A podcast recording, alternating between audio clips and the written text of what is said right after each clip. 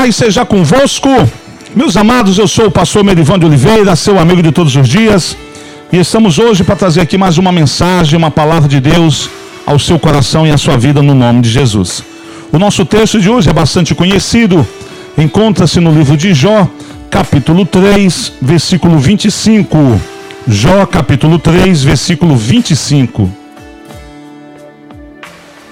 Eu espero que a palavra de hoje possa falar ao seu coração e à sua vida, no nome de Jesus, e diz assim: O que sempre temi veio sobre mim, o que tanto receiava me aconteceu. Louvado seja Deus.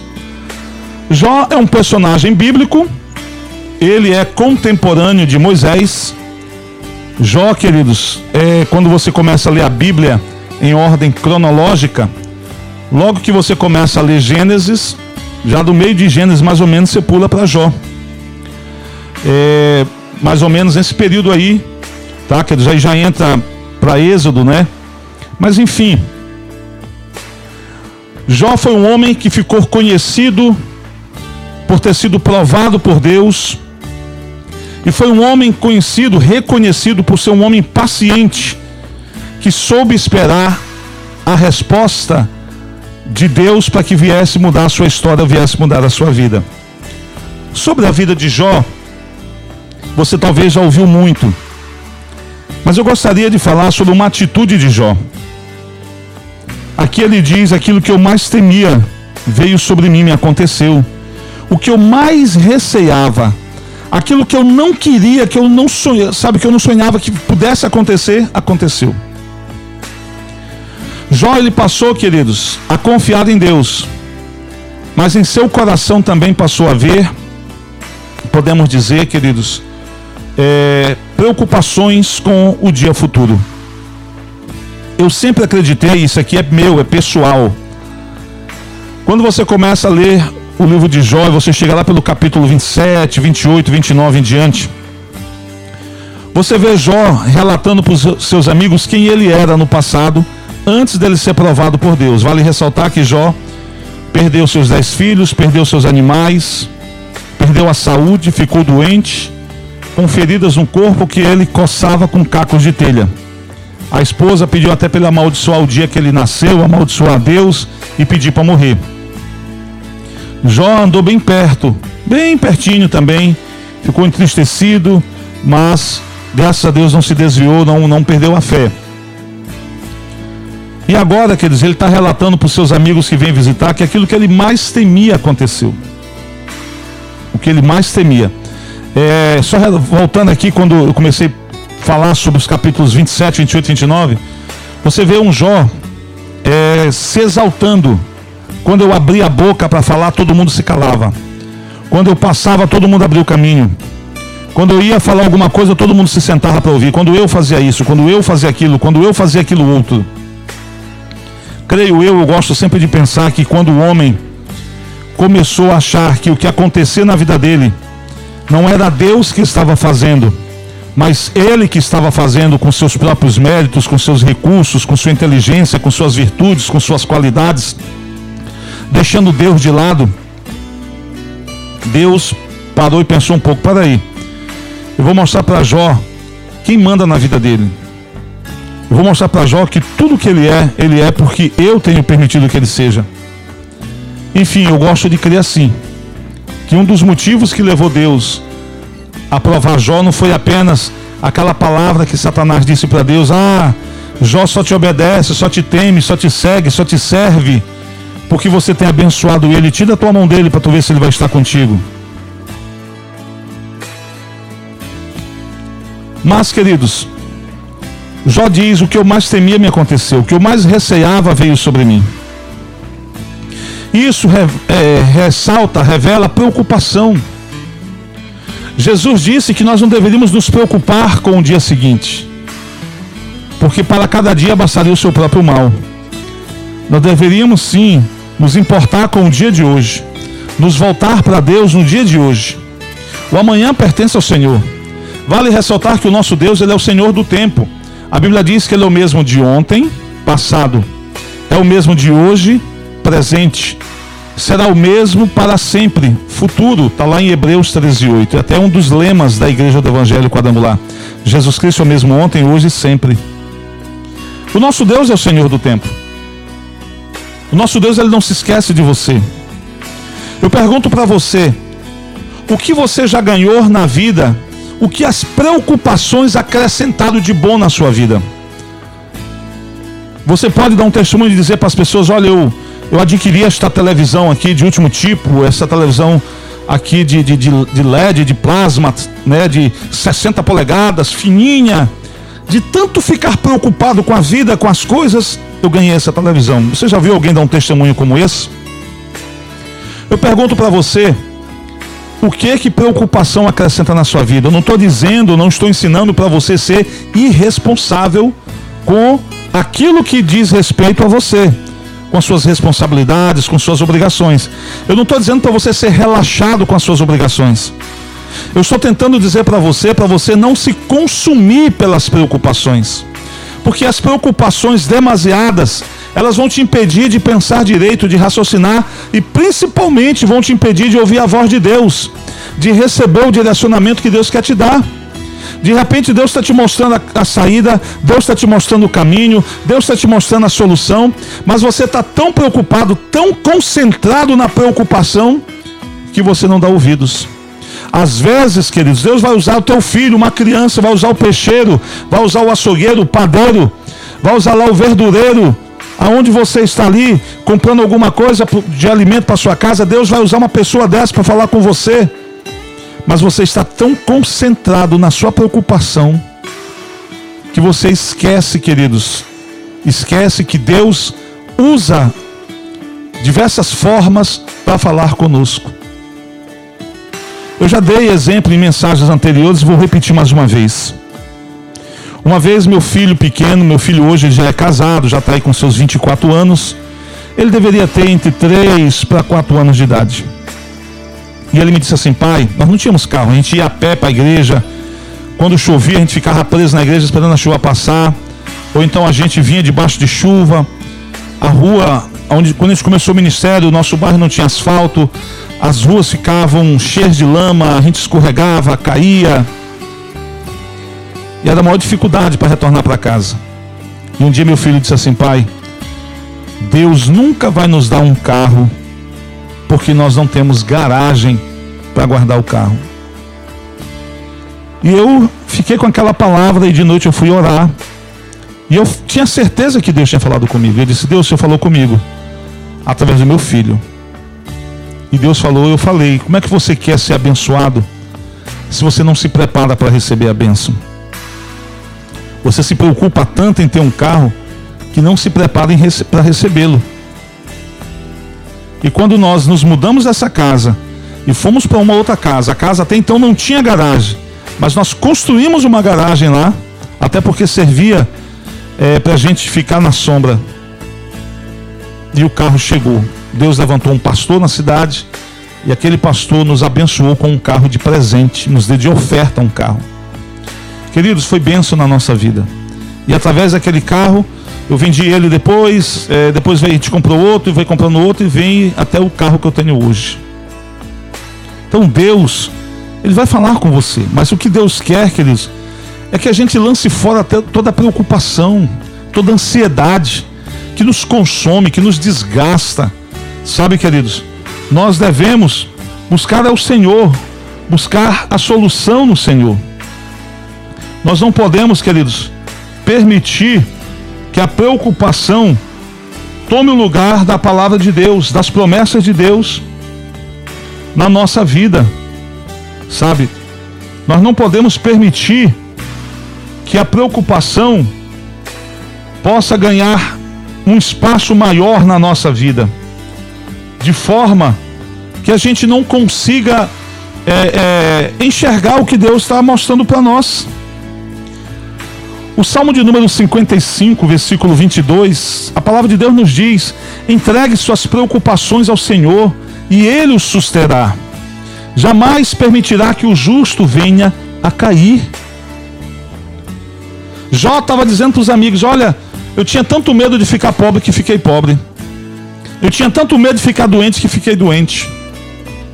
Eu tinha tanto medo de perder meus filhos que eu perdi meus filhos. Eu tinha tanto medo de perder meus gados que eu perdi os meus gados. O medo, o medo, queridos, pode dominar pessoas. Pastor, o senhor tem medo? Eu tenho medo. Todo mundo tem medo porque o medo é intrínseco ao ser humano. Nós não podemos é permitir que o medo nos domine, nos vença, nos escravize. Não significa que você vai andar aí, queridos, tarde da noite, em lugares perigosos, dizendo: Ah, eu não tenho medo de andar por aqui porque Deus é comigo. Não é isso. Nós não vamos tentar a Deus. Mas nós não podemos, queridos, permitir que o medo nos domine. Eu tenho medo de altura. Aqui em Belém existe um, parque chamado Mangal das Garças, e lá tem uma torre, e a gente subiu no elevador. Meu irmão, quando eu cheguei lá em cima, eu não queria nem andar com medo da grade, porque não tinha pisa numa grade, com medo daquela grade cair comigo. Eu andava igual um robô estático ali, quase que parando, com as pernas duras. Queria algo para me agarrar. Quando eu pegava na, nas muretas, eu me segurava ali com medo de cair, porque eu tenho medo de altura. Medo. Mas eu subi, eu fui lá em cima, mesmo tendo medo, não permiti que o medo me vencesse. Se eu ficasse lá embaixo na torre, vendo meus filhos lá em cima, curtindo a altura, eu estaria vencido pelo medo. Eu fui lá em cima, fiquei com medo, fiquei, mas eu fui. Eu estive, eu estive lá em cima, bati fotos e tive uma visão fantástica. Nós não podemos permitir que as preocupações nos dominem, nos vença, queridos. 1 Pedro capítulo 5, versículo 7. Olha que Pedro diz para nós: lancem sobre ele toda a sua ansiedade, porque ele tem cuidado de vós. Lance sobre Deus a sua ansiedade, as suas preocupações. Coloque nas mãos de Deus, porque ele tem cuidado de você. Pedro, querido, está nos ensinando que Jesus, sabe, vai cuidar de cada um de nós. Lucas capítulo 12, versículo 22 a 24. Sabe, queridos, Jesus dirigindo-se aos seus discípulos, ele disse para eles: Portanto, eu digo a vocês, não se preocupem com sua própria vida, quanto ao comer, nem com o seu próprio corpo, quanto ao que vestir. A vida é mais importante do que a comida e o corpo mais do que as roupas.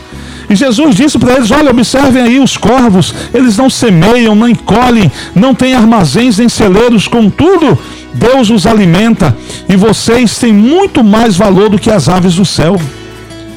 Quando foi que você já viu um, um bem-te-vi, por exemplo, plantando, colhendo para poder comer? Mas Deus provê comida para ele, Deus provê água para ele, provê luz para ele. Deus provê tudo, queridos. Você não pode permitir que as preocupações te dominem ou te vençam. Se você ficar com muito medo de algo acontecer, isso vai acabar acontecendo na sua vida. Porque você vai atrair isso para você pelo medo. O medo vai ser uma espécie que de isca para que este mal de fato e verdade aconteça. Mateus, no capítulo 6, versículo 34, sabe, Jesus ensina: portanto, não se preocupe com o amanhã, pois o amanhã trará suas próprias preocupações. Basta a cada dia o seu próprio mal. Ou seja, se preocupe com o dia de hoje. Você já parou para pensar, queridos, como a ansiedade nos impede muitas das vezes até de orar? Eu vou dar um exemplo para você. A pessoa dobra o joelho e começa a orar. Senhor meu Deus, Senhor meu Pai, obrigado pelo dia, obrigado pela casa. Ai meu Deus do céu, tem que pagar a conta de energia amanhã. Onde é que eu vou arranjar dinheiro para pagar as contas de energia? Bom, mas depois eu vejo. Meu Deus, eu te louvo, eu te exalto. Ih, esqueci a panela de feijão no fogo. Ansiedade, preocupação, impede até você de orar. E a sua carne, queridos, ela é mestre. A sua carne ela é mestre em produzir ansiedade, preocupação, para desestabilizar você, até mesmo para impedir você de orar, para impedir você de buscar o Senhor, de atrapalhar você quando está orando. Você está na igreja, seu pastor, sua pastora está trazendo uma palavra de bênção, aí você está pensando na conta que você tem que pagar. E a bênção que vai, queridos, vir sobre sua vida, que vai ajudar você a pagar a conta, está na mensagem que você não está ouvindo. Eu quero dizer para você, não seja irresponsável, mas também não permita que as preocupações e as ansiedades dominem você. Não permita que o medo vença você. Você vai se tornar escravo de tudo isso aí. Em Filipenses capítulo 4, versículos 6 e 7, Paulo diz: Não andem ansiosos por coisa alguma, mas em tudo, pela oração e súplicas e com ações de graças, apresentem seus pedidos a Deus, e a paz de Deus, que excede todo entendimento, guardará o coração e a mente de vocês em Cristo Jesus. Coração e mente. Guardará o coração de vocês e a mente de vocês. Ou seja, impedirá que as preocupações dominem vocês. Meus amados, não permita jamais que a ansiedade venha dominar você. O salmista, no Salmo 94, versículo 19, ele nos ensina: quando a ansiedade já me dominava no íntimo, no meu interior, o meu consolo trouxe alívio à minha alma. O teu consolo, desculpe, o teu consolo trouxe alívio à minha alma. Deus quer trazer consolo para a sua vida. Deus quer trazer consolo para a sua alma. Estava, o salmista está dizendo, a ansiedade já estava dominando o meu interior. Já estava tomando posse de tudo. Mas o consolo de Deus trouxe alívio, trouxe paz para minha alma. Eu quero terminar essa mensagem dizendo para você: coloque toda a preocupação nas mãos de Deus. Coloque tudo na mão de Deus. O salmista Davi, no Salmo 37, versículo 25, ele diz assim: Já fui jovem e agora sou velho, mas nunca vi o justo desamparado, nem seus filhos mendigando o pão. Se você já entregou sua vida para Jesus, você já foi justificado por Deus. Ele não vai permitir que você passe por necessidades. Ele não vai permitir que você passe por dificuldades, a menos que seja propósito dele você passar por isso como Jó passou, para lá na frente te abençoar como ele abençoou Jó. No final de Jó, no capítulo 42, a Bíblia diz que Deus trouxe de volta na vida de Jó, restituiu três vezes mais, quatro vezes mais, aquilo que um dia ele já teve. Deus pode até permitir que a gente passe por provas para testar fé, testar amor, testar fidelidade, mas no final nós receberemos vitória. A palavra de Deus diz que não virá sobre nós tentação senão humana, provação senão humana, ou seja, Deus ele vai nos testar dentro dos nossos limites. Ele não vai testar a gente além dos nossos limites. E se você está passando por uma luta, por uma prova, tenha certeza, você vai vencer. Você pode suportar, você vai vencer. Não permita que a ansiedade te domine. Não permita que a ansiedade, a preocupação, o medo te domine. Jó declarou: o que eu mais temia me aconteceu, o que eu mais receava sobreveio, veio sobre mim. Então, queridos, se você ficar preocupado demais, se você ficar ansioso demais, aquilo que você não quer que aconteça pode acabar acontecendo na sua vida. Antes de tudo, volto a repetir: coloque a sua ansiedade, entregue suas preocupações ao Senhor e Ele vai sustentar você. Jamais permitirá que você venha a cair ou ser abalado, como diz o Salmo 55, versículo 2. Amém, meus queridos? Deus é contigo. Se você está ouvindo essa mensagem, declare bem alto comigo assim: Deus é comigo. Declare: Deus é comigo. Deus está com você, você não está só nessa batalha. A Bíblia diz, queridos, no livro de 2 Crônicas, capítulo 20: Essa batalha não é vossa, essa batalha é minha, diz o Senhor dos Exércitos. Nessa batalha vós não haver de guerrear. Deus, ele assume o controle das tuas batalhas, das tuas guerras para te conduzir, queridos, à vitória. Que o Senhor te abençoe, que o Senhor te guarde, que o Senhor te prospere, que o Senhor te cure, que o Senhor te restaure, que o Senhor te restitua.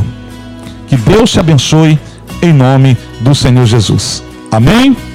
Não se esqueça, queridos, eu sou o pastor Merivan de Oliveira, seu amigo de todos os dias, e essa foi a nossa porção bíblica de hoje, em nome de Jesus. Até a próxima mensagem, se assim o Senhor nos permitir. Paz seja convosco.